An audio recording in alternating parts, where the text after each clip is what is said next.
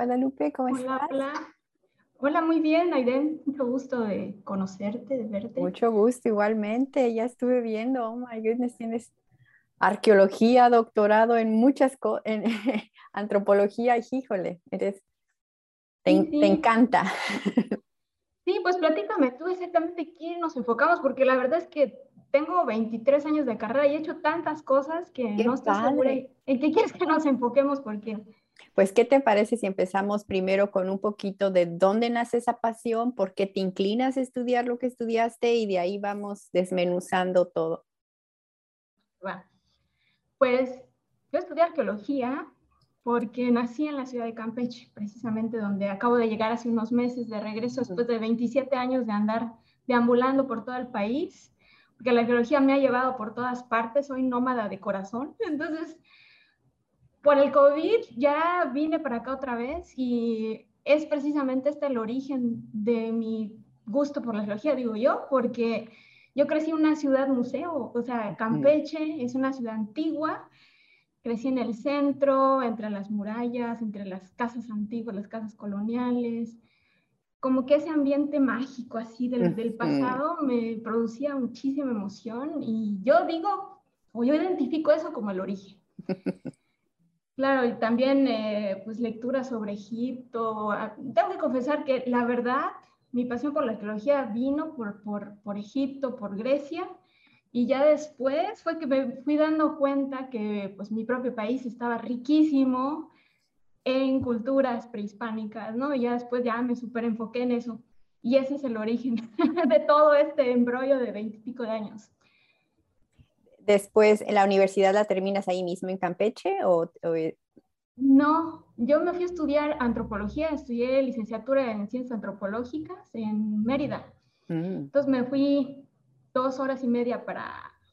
para más para el nortecito. Más para el norte. Entonces luego estuve ahí 14 años este, en la ciudad de Mérida. Estudié la carrera y ahí también me casé, hice una maestría. En Simvestat tengo la maestría en ciencias con especialidad en ecología humana porque, bueno, entre todas las pasiones dentro de la arqueología, a mí lo que más me emocionaba era como entender la relación de, de la distribución de la población ¿Por mm. qué la gente se distribuía de esta forma y no de esta otra? Entonces yo quería ver cuál era la relación con el medio ambiente. Y por eso estudié ecología humana, para entender las interacciones entre las poblaciones humanas y su medio ambiente. a ver, interrumpiéndote, háblanos un poquito de eso. ¿Por qué, por, cuál es la, sistema del, del, pensamiento humano de que quiere estar en ciertos lugares y no en otros? En, ¿A qué resumió toda tu maestría?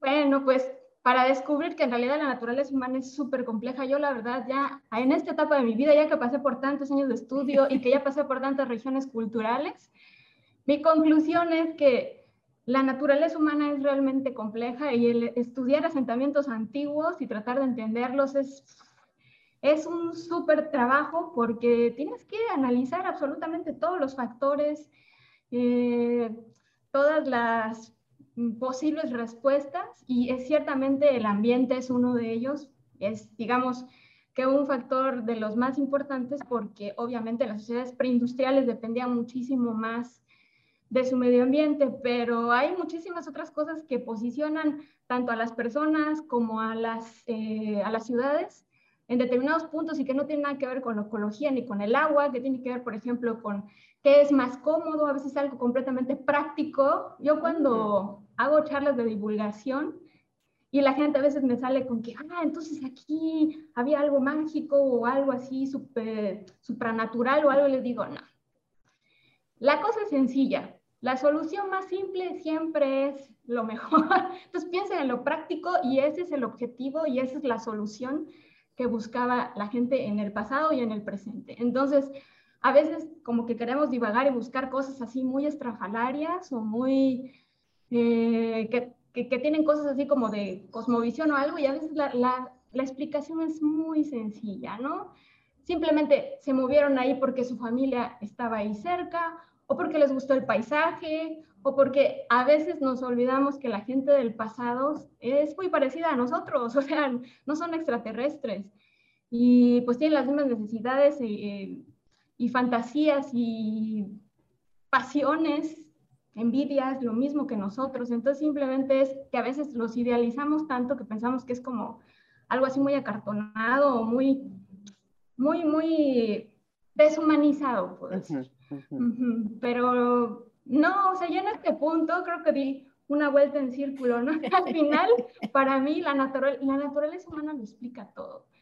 Yo en este punto ya de mi vida, ya con 23 años de carrera, yo ya me defino definitivamente después de hacer etnohistoria, arqueología, antropología, turismo cultural, yo ya me defino como una apasionada de la, de la naturaleza humana, así de simple.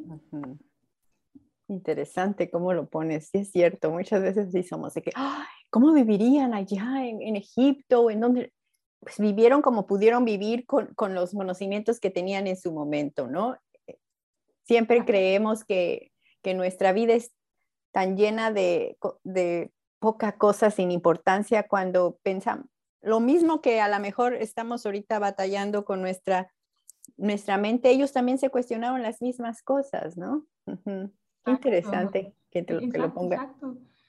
Sí, también batallaron, por ejemplo, con epidemias como lo que estamos viviendo ahora o con explosiones volcánicas, sismos, inundaciones, o sea, lo mismo, lo mismo. Sí, tenemos como una idea de idealizar el pasado, idealizar a la gente, ¿no? Y ponerla así como algo muy lejano, muy perfecto, cuando la gente del pasado y la gente de ahora es exactamente lo mismo, solamente les cambiamos unos dientecitos que se llaman cultura y eso es todo. de, dentro, cuando empezaste a, a esto de, de, la arqueología y de la antropología, ¿qué, qué tan difícil es ser antropóloga en México. Me imagino que no hay muchos, bueno, ya, tú, tú me podrás decir todo lo que pasaste y también lo que aprendiste con tus 20 años de experiencia o más. Pues yo creo que aquí tiene mucho que ver qué es lo que uno quiere como persona, primero que nada, ¿no? Porque, bueno, hay como una expectativa siempre de que, ah, no, lo, lo perfecto es que te busques un, un empleo y tengas un salario fijo, entonces el gobierno, ¿no? El gobierno lo soluciona todo.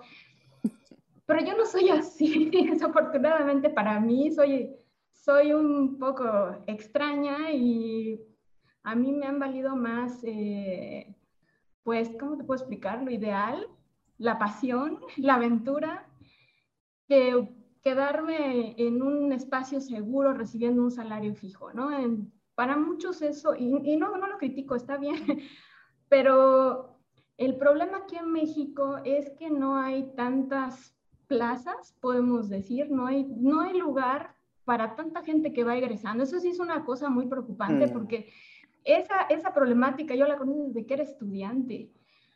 Y yo estaba preocupadísima en ese entonces porque pues yo en esa época pues yo decía, no, pues y entonces, ¿cómo le voy a hacer? Pero bueno, ya después me di cuenta que yo era normal y entonces ya no me tenía que preocupar por un lugar, porque yo siempre quería moverme de un lugar a otro y la parte del dinero ah, pues sí se resuelve, se resuelve, ahí veo. Y sí, afortunadamente, yo creo que por la calidad de mi trabajo, porque sí soy una persona muy meticulosa, muy, muy entregada, pues la verdad es que a mí nunca me ha faltado trabajo y eso que brinco de una parte a otra del país y siempre siempre logro conectar porque, como vuelvo a decirte, el asunto personal mío es que yo voy más por la parte de emprendimiento, más por mm. ser independiente. Ajá, entonces esa parte de, de, la escasez de plazas o la escasez de lugares, pues a mí no, no me preocupa, pero yo sé que para mucha gente eso es es, es, una cuestión difícil, ¿no? Y lo sé porque una problemática muy mm, de, de, este sector, del sector de la cultura, es el subempleo. Desafortunadamente, muchos compañeros o estudiantes que tuve, después terminan haciendo otra cosa que nada que ver, o sea, absolutamente nada. Entonces, se siente feo, se siente muy... Eh, pues hasta doloroso ver cómo la gente, después de ser tan buen estudiante, de ser tan apasionado termina siendo otra cosa, ¿no? Entonces, el sector de la cultura es difícil. me, he involucrado mucho en esta cuestión, y no solo en el, sector del patrimonio, sino también viendo cuestiones eh, de los artistas. Eh, es un sector muy castigado, muy castigado, desde, desde siempre. O sea, no es, no es algo sexenal, bueno, desafortunadamente ahora es peor, pero, eh, pero digamos que es, es, un ámbito difícil, pero, pero la clave, ¿sabes cuál es? ¿Cuál? La clave es la pasión, definitivamente. Si tú sabes que eso es lo tuyo, lo haces con gusto, lo disfrutas, lo haces con alegría, o sea, nunca te va a faltar trabajo, nunca te va a faltar un ingreso porque la gente te recomienda, te jala, te lleva, tú mismo te recomiendas. Entonces yo pienso que una persona que se involucra, que se lanza, que da el salto, porque si es un salto de fe, la verdad. Yo cuando le dije a mis papás que quería estudiar arqueología, se quedaron así como, ¿estás segura? Así de, ajá, seguro. Y yo, sí, seguro, pero pues la verdad es que yo no tenía ni idea de lo que estaba haciendo en, esa, en ese momento. Pero cuando empecé a estudiar la carrera, empecé realmente a ir a campo, a hacer trabajos de campo, a ir a las comunidades y no, yo me volví loca, o sea, yo así toda, ah, esto es lo mío, no me importa que no coma, eso decía yo, pero afortunadamente nunca he dejado de comer, ¿no? Y sí, sí he estado en, eh, he tenido buenas posiciones en los proyectos, he tenido buenas colaboraciones, pero eso, la clave es la pasión, la clave es hacer lo que uno le gusta, la clave es ser feliz haciendo lo que uno quiere. Y bueno, puede que algunos momentos sean difíciles, pero saber que tú estás controlando tu propia vida, mm. que tú decides qué hacer, mm. cómo distribuir tu tiempo o, qué estrategias tener. Pues yo, por, por, ejemplo, más que nunca ahora con la pandemia, yo aprendí que la diversificación es la mejor estrategia para sobrevivir a cualquier cosa. Entonces, eh, pues yo digo que no hay que tener temor una vez que uno está seguro de la vocación. Exacto. Dentro de, de tu larga carrera, ¿qué proyectos eh, tuviste que dijiste que te, marcaron para siempre? Me marcaron para siempre, híjoles.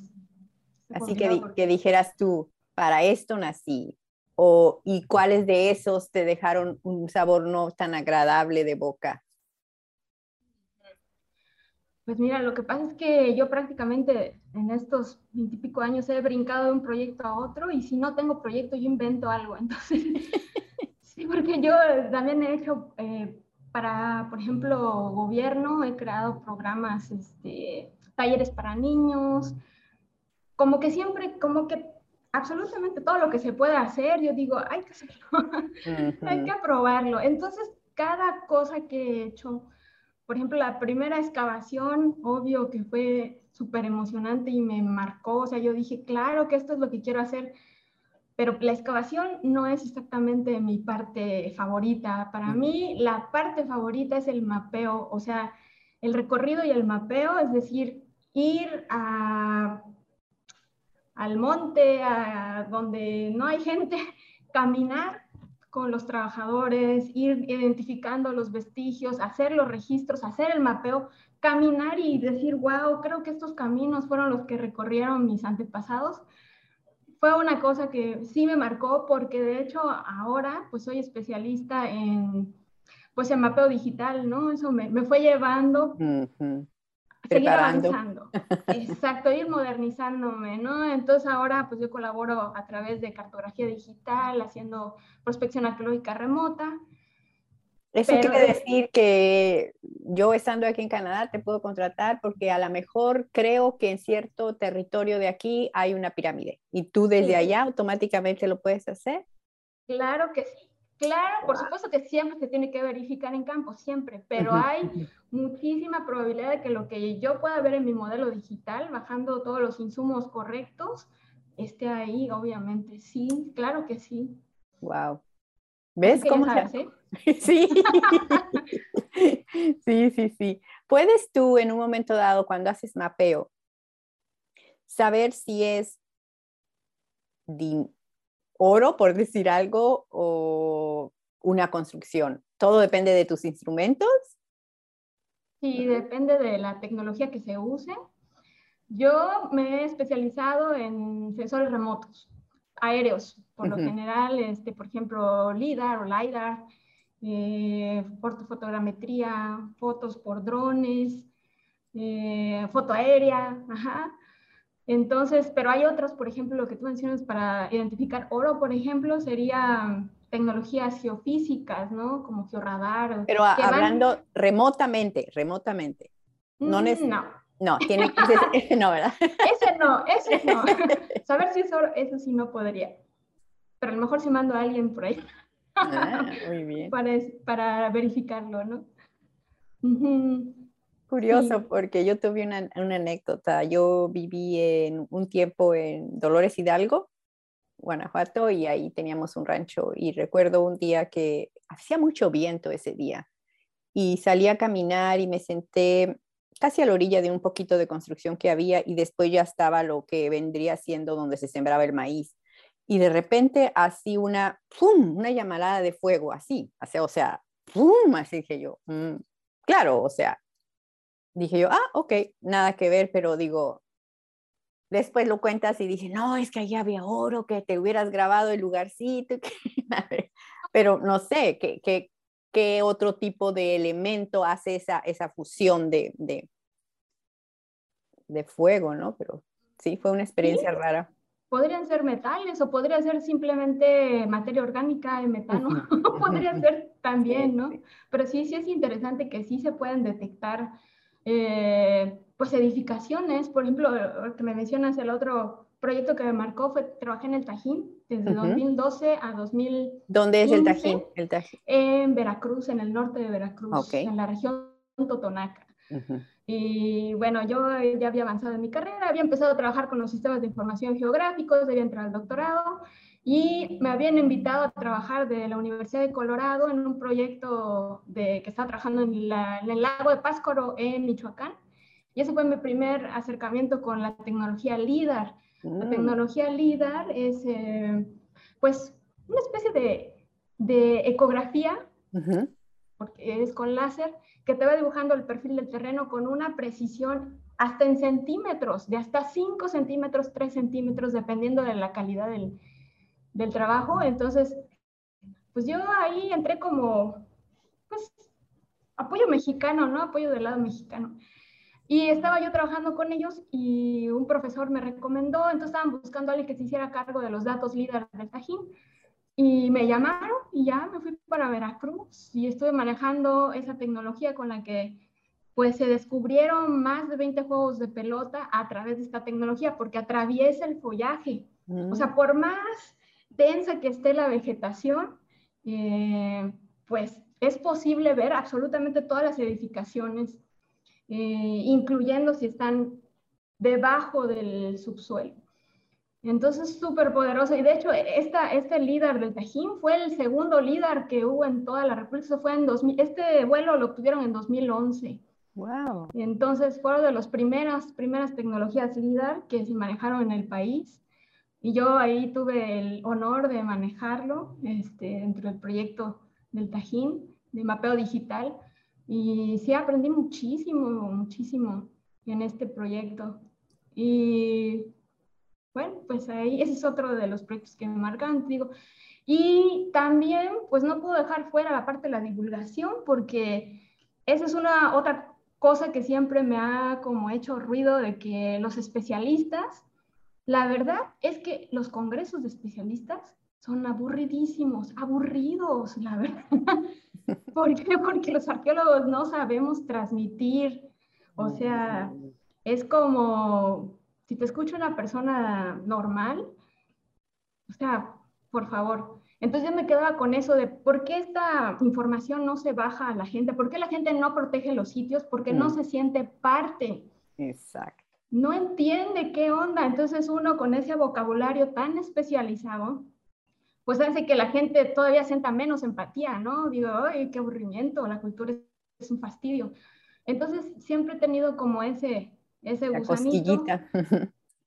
Sí, exacto, de, pues de traducirle a la gente, ¿no? Y también me, me, empecé a dar charlas de divulgación, empecé a organizar eh, pues pequeños ahí eh, pláticas y después pues di un salto, no sé cómo, di un salto y empecé a dar recorridos de divulgación el Museo Nacional de Antropología, que eso lo hago regularmente, y, pero desde el punto de vista obviamente de un antropólogo, de un arqueólogo, ¿no? Y, con todo ya mis veintipico de años ahí. Ahora sí, como, como dices tú en alguno de tus videos, no piensen en mi edad. no traten de sacar mi, las cuentas, por favor. Exacto, no saquen cuentas. Y fíjate que hacer ya platicar así con la gente, obviamente es gente que busca algo más que un guía de turista, ¿no? Que tiene preguntas un poquito más profundas o que tiene intereses o conocimientos, o incluso personas que no saben nada, pero que sí quieren tener información mucho más, más profunda, ¿no? Ese es muy, para mí es, me divierto, me la paso sensacional y transmitir todo lo que he aprendido en veintipico de años, pues es y que me paguen además, Dios mío, o sea, es la, el top del top del top. Chingón, no hay otra palabra. Sí. exactamente. Yo pienso que muchas veces nos, nos concentramos tanto en, en, en, nuestro giro y hay tantas cosas tan maravillosas tan cerca de nosotros, pero no, como tú lo dices, no bajan, no aterrizan a la gente normal. O sea, por ejemplo, yo no dudo que los matemáticos estén enamorados de, de matemáticas, pero como que eh, ni madres, o sea, no, no, no lo voy a entender. Pero imagínate que la apliques, como tú dices, ahora con todo ese conocimiento, esa pasión inmensa que tienes, pues la gente se queda así como que, wow. Hasta igual dejas alguna pequeña semillita porque yo quiero ser como ella, ¿no? Ay, sí. sí he sido culpable también de que varias personas estudian a veces, me lo han dicho, oiga, salí a estudiar arqueología, y yo así de, ay, perdona, no sabía lo que hacía, pero sí, se siente bonito. ¿Y ahorita en qué, en qué realmente estás trabajando? ¿Qué giro dio el 2020 para ti? Ah, pues sí, trajo cosas porque mira, desde el 2018 yo ya tenía esta semilla, esta preocupación de la cuestión de la divulgación y también la cuestión de que mi sector en específico, la arqueología, mm, no habían tantas plazas, había poco trabajo, como que yo quería hacer algo para poder ayudar, aportar, colaborar de alguna forma al sector de la gente detrás de la cultura. Entonces, en 2019 empecé a platicar con pues otros, eh, otros científicos eh, que están, por ejemplo, en la UNAM o en diferentes eh, partes, pero que ellos ya tenían plaza. Y mm. empezamos a platicar de hacer una asociación civil y tardamos como más de un año tratando de ponernos de acuerdo. La, sí, la, sí la cofundé, pero bueno, vinieron algunos asuntos seccionales otra vez y se tuvo que quedar detenido ese asunto. Yo dije, bueno, no le puedo meter por asociación civil, entonces, ¿qué hago? Eh, salió, empecé a leer sobre emprendimiento social. Y mm. dije, ay, esto suena bien porque sí es ganar, pero no solo ganar por ganar, o sea, no voy a hacer un negocio nada más vendiendo algo, ¿no? Sino tiene un sentido y tiene un propósito. Entonces yo lo que quería o lo que quiero todavía es precisamente crear pues muchas cosas, pero creo que lo más factible, eh, precisamente con a partir del 2020, que, que fue súper complejo para, para, todos los sectores en todo el mundo, fue crear una, pues, una fuente de ingreso alternativa, ¿no? Un, algo para dar a conocer lo que la gente hace y sobre todo pues demostrar que la gente que está detrás de la cultura también es importante, porque siempre se habla de la cultura y piensan que toda la gente que se dedica a cultura vive así muy bonito y viaja y es muy intelectual y tiene mucho dinero, pero detrás de la gente de, de la cultura, pues son personas reales que tenemos todo tipo de problemas y problemáticas y entonces se me ocurrió hacer un, pero eso me lo saqué, bueno, primero sí me llené toda esta cuestión de emprendimiento social, pero en el 2020 dije, tengo que hacer algo, porque no podía yo hacer nada, estaba yo dando clases, estaba yo dando clases en la Universidad Autónoma del Estado de México en, remoto, pero no podía dar tours, no podía, no había lo que, lo que te daba de, lo que te da energía para seguir. Exacto, yo dije, no, pues tengo que hacer algo y dije, este es el momento, este es el momento, porque generalmente estoy tan llena de otras cosas que no puedo, entonces ahorita. Y dije, vamos a hacer México desenterrado, que México desenterrado ya era el nombre que yo le había puesto a mis recorridos de divulgación cultural en el museo, entonces dije, pues acá. Y eh, pues puse una página de internet que todavía no está terminada, porque entre tanto cambio no, no le puedo terminar de, de consolidar, pero ahí la, la cosa es precisamente poner como una especie de escaparate y decir, aquí tenemos este especialista de la cultura en historia, aquí tenemos este museógrafo y eh, contacto con instituciones principalmente extranjeras y porque son las que más interesan por nuestra cultura y son las que mejor nos pagan además. Bastante justo, son instituciones de Estados Unidos principalmente y que me piden, por ejemplo, tallerista, eh, quiero un taller de alebrijes. Ah, yo te busco al especialista y mira, con, con un buen este, respaldo. Currículum. Ajá, y no, no comercial, sino que yo considero como antropóloga, como arqueóloga, que lo que estoy vendiendo, o lo que estamos ofreciendo más bien, sí es parte de la cultura y no está distorsionado o no es comercial, digamos. Exacto. O ah, luego me pidieron para un ciclo de conferencias sobre arte mexicano, quiero conferencistas sobre música, entonces yo les busco los conferencistas eh, sobre ese tema que mejores cartas tengan, pero yo les presento un catálogo y entonces la persona dice, ah, bueno, quiero este, este, este y este. Y entonces mm. de ahí selecciona. Y entonces es como a todas esas personas, pues, pues se les paga, ¿no? Sí, sí. Y pues siento que es algo padre porque pues nadie lo está haciendo, porque no, no es tan fácil. no es tan fácil, pero bueno, a mí me gusta porque me gusta socializar y me gusta conocer y me gusta ver, este, pues también ir profundizando sobre todo lo que tenga que ver con patrimonio y cultura mexicana, entonces yo feliz. Y, conectar, ¿no? Conectar. Conectar. Conectar, así como contigo. oh, gracias. sí, sí, sí, he conocido mucha gente interesante a lo largo del planeta por, por México desenterrado, México Nerd. Entonces, eso es una cosa que, que hago, ¿no? Pero pues desafortunadamente puedo decir que vivo de eso. Entonces, en este momento también estoy trabajando para un proyecto arqueológico del Instituto Nacional de Antropología e Historia, de la Dirección de Estudios Arqueológicos, estoy haciendo la cartografía digital.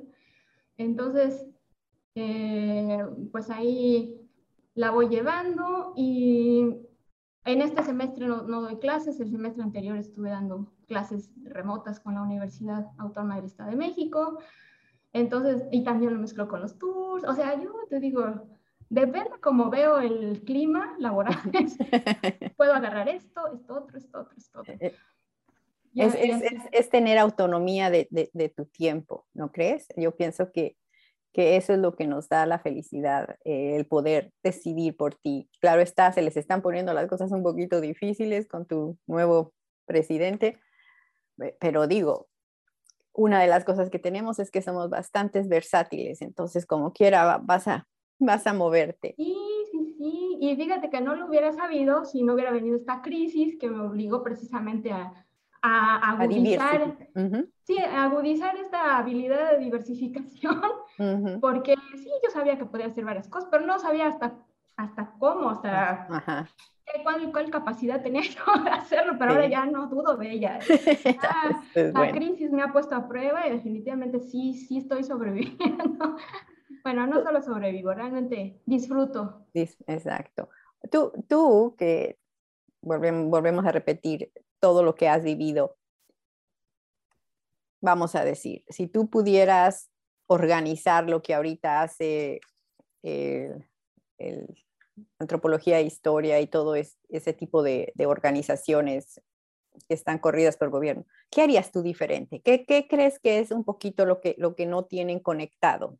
¿Algún pequeño link, como decimos aquí? O sea, ¿qué crees que es lo que falta para que en un momento dado teniendo, porque, y, me, añado, viviendo tantos años en México y no supiste nunca de la riqueza cultural que tenemos, e, e, es, no sé, será que a veces nos ocupamos más en poder, bueno, tenemos que, poner en atención que hay mucha gente que se levanta para ver cómo lleva comida a su casa y qué tiempo va a tener empezar en cultura, ¿verdad? Pero, sin embargo, poniendo un, entorno en el que tengamos así un poquito ya todo controlado de que hay gente que tiene cómo comer, ¿qué crees que es, qué es lo que faltó o que falta? O a lo mejor están perfectos en lo que hacen.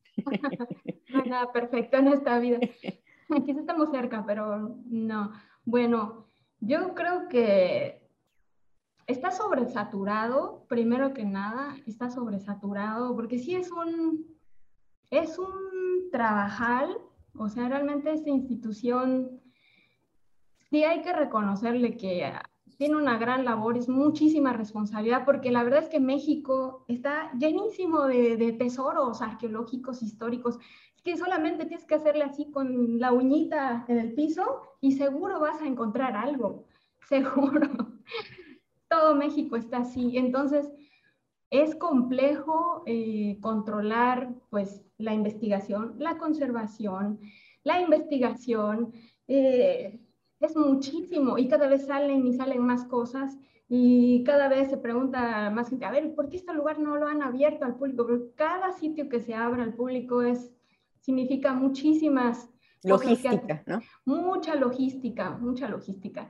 Eso por un lado. Hay que reconocer que el instituto, la verdad, se ha hecho una gran labor y sí, sí me siento orgullosa de colaborar con él.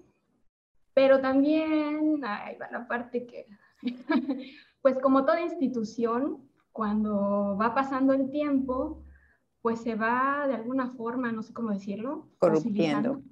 Corruptiendo. También, sí, se va teniendo sus, propias, sus propios vicios y también se va como cristalizando. O sea, como esto mm. funcionó en un momento y como funcionó para nosotros que somos los que estamos ahí, entonces ya no quiere o le cuesta porque es tan grande, es una institución tan grande que cuesta trabajo moverle. Implementar algo diferente, ¿no? Exacto. Yo recuerdo bien que cuando la tecnología líder eh, llegó a, pues a, México, lo primero que decían es que no, no se puede porque es muy caro, rechazado. Entonces, había que buscar canales alternativos para atraer esas, esas eh, tecnologías, ¿no? Había que buscar cosas externas, colaboraciones, puntos de, de encuentro entre investigadores como para poder subsanar, pues, las carencias económicas, por ejemplo, ¿no?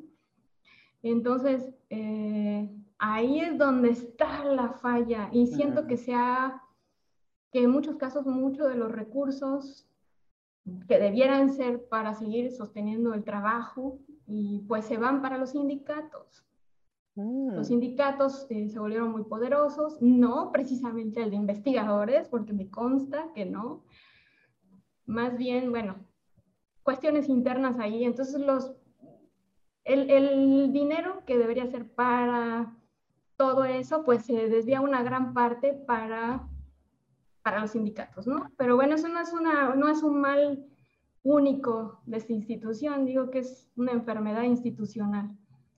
Entonces, eso pues ha perjudicado de muchas maneras, ¿no? Entonces, ahorita con los récords, esta era una de las propuestas a resolver o a querer apoyar desde la Asociación Intercontinental para el Patrimonio Cultural Mexicano, que fue la asociación civil que cofundé, y que ahorita no es, está suspendida, está en pausa más bien. Eh, precisamente porque de por sí era un sector que no se le daba mucho apoyo y desde que comenzó pues este gobierno, pues menos.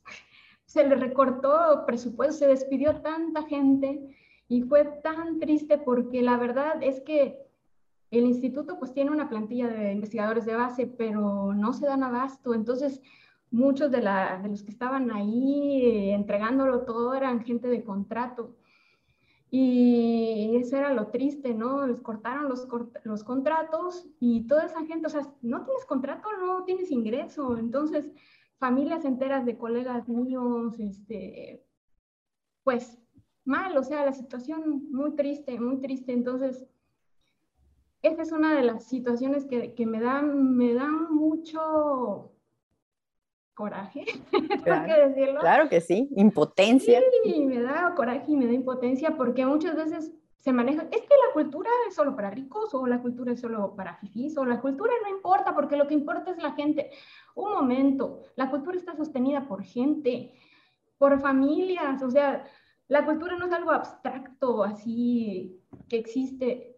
La cultura tiene gente detrás que la está sosteniendo y al detenerse los suministros para todo, se están afectando igual un montón de, familias y de gente que le dedicó tiempo y lo, que a mí también me, molesta, tengo que decirlo, me molesta mucho, sobre todo gente que dedicó su tiempo a hacer posgrados, mm. que salió del país, que aprendió cosas increíbles y que regresó y que luego se queda así como, ¿y ahora qué hago con esto? Y así como que...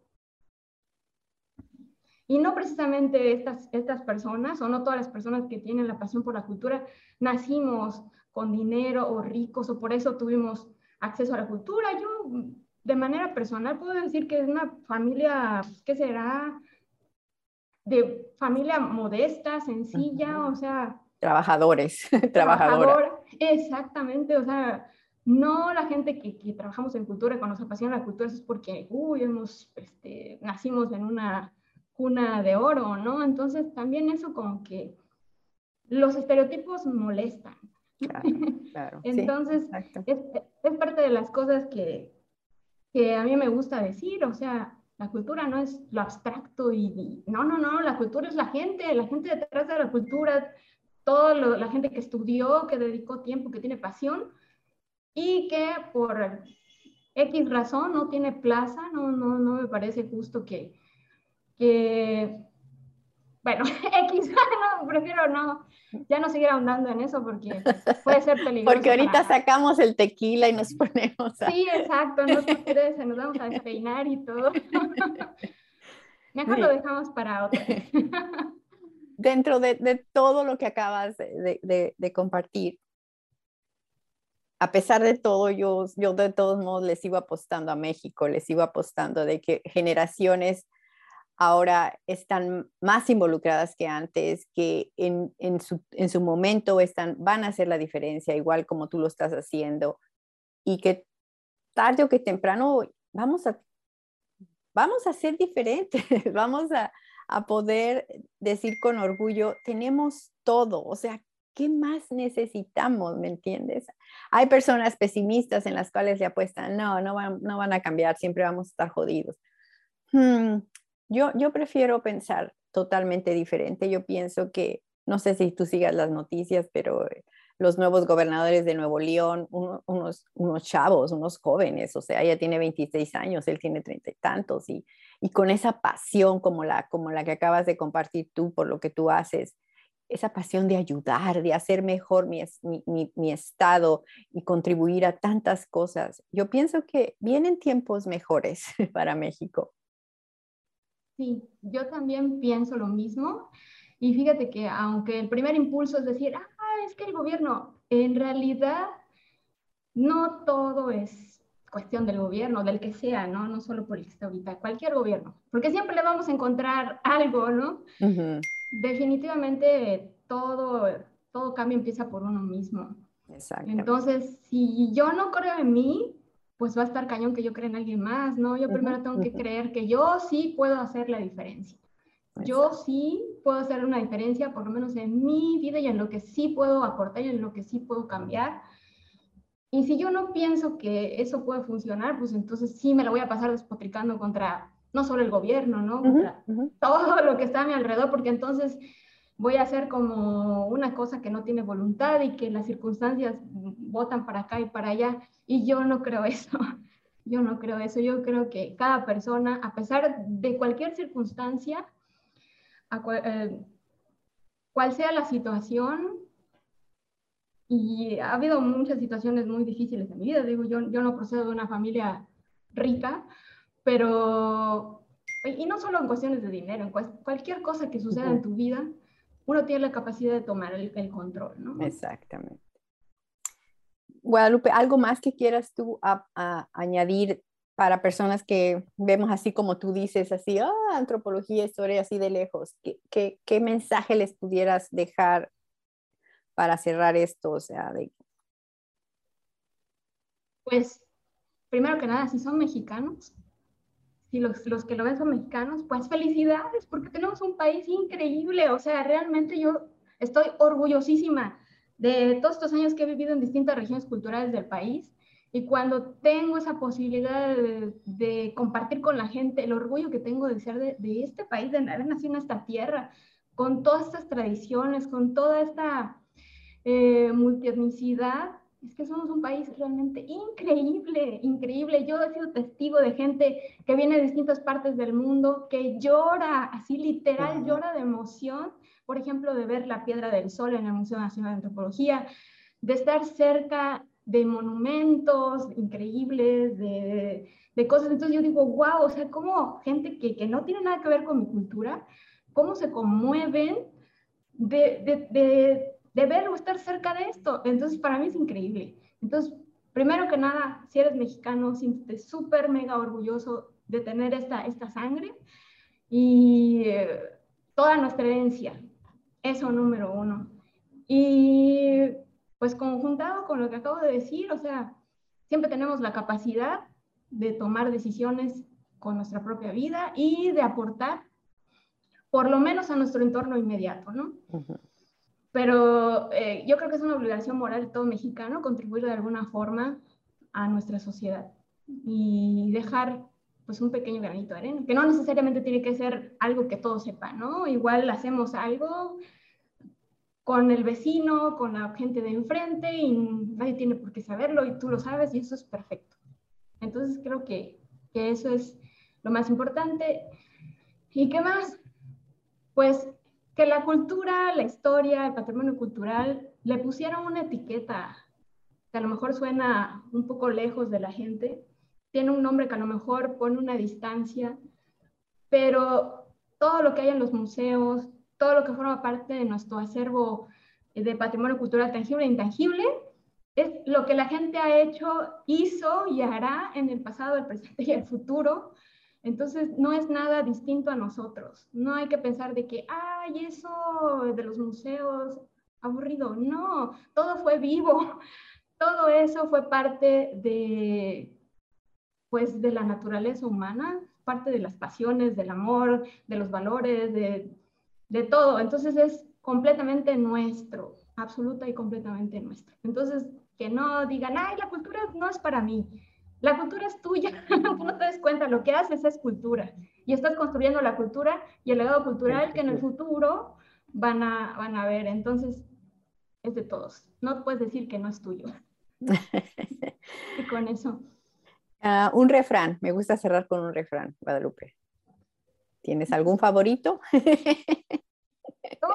mi mamá es la reina de los refranes. Ah, pues acuérdate uno de, de uno de ellos.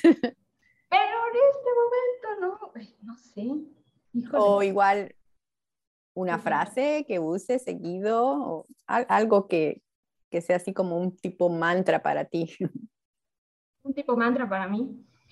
Bueno, pues algo que siempre digo a la gente es que la cultura de México no es padre o es excepcional o magnífica. La cultura de México es chingoncísima.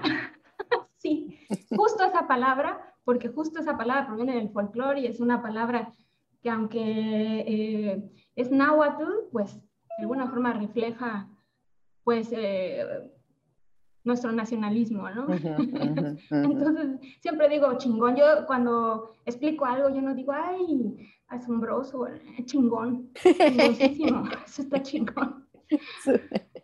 Excelente, Guadalupe. Qué, qué, padre, qué padre haber platicado contigo y este, sigue con esa gran pasión, porque yo, yo sería una de, soy una de tus fans en, ya ahora que te conozco y sí, México es chingón. Sí, es chingón, chingón, no hay otra palabra. Bueno, pues que tengas un excelente fin de semana y seguiremos en contacto. Cuídate mucho. Claro que sí, qué gusto conocerte. Gracias. Igual. Hasta luego. Hasta luego.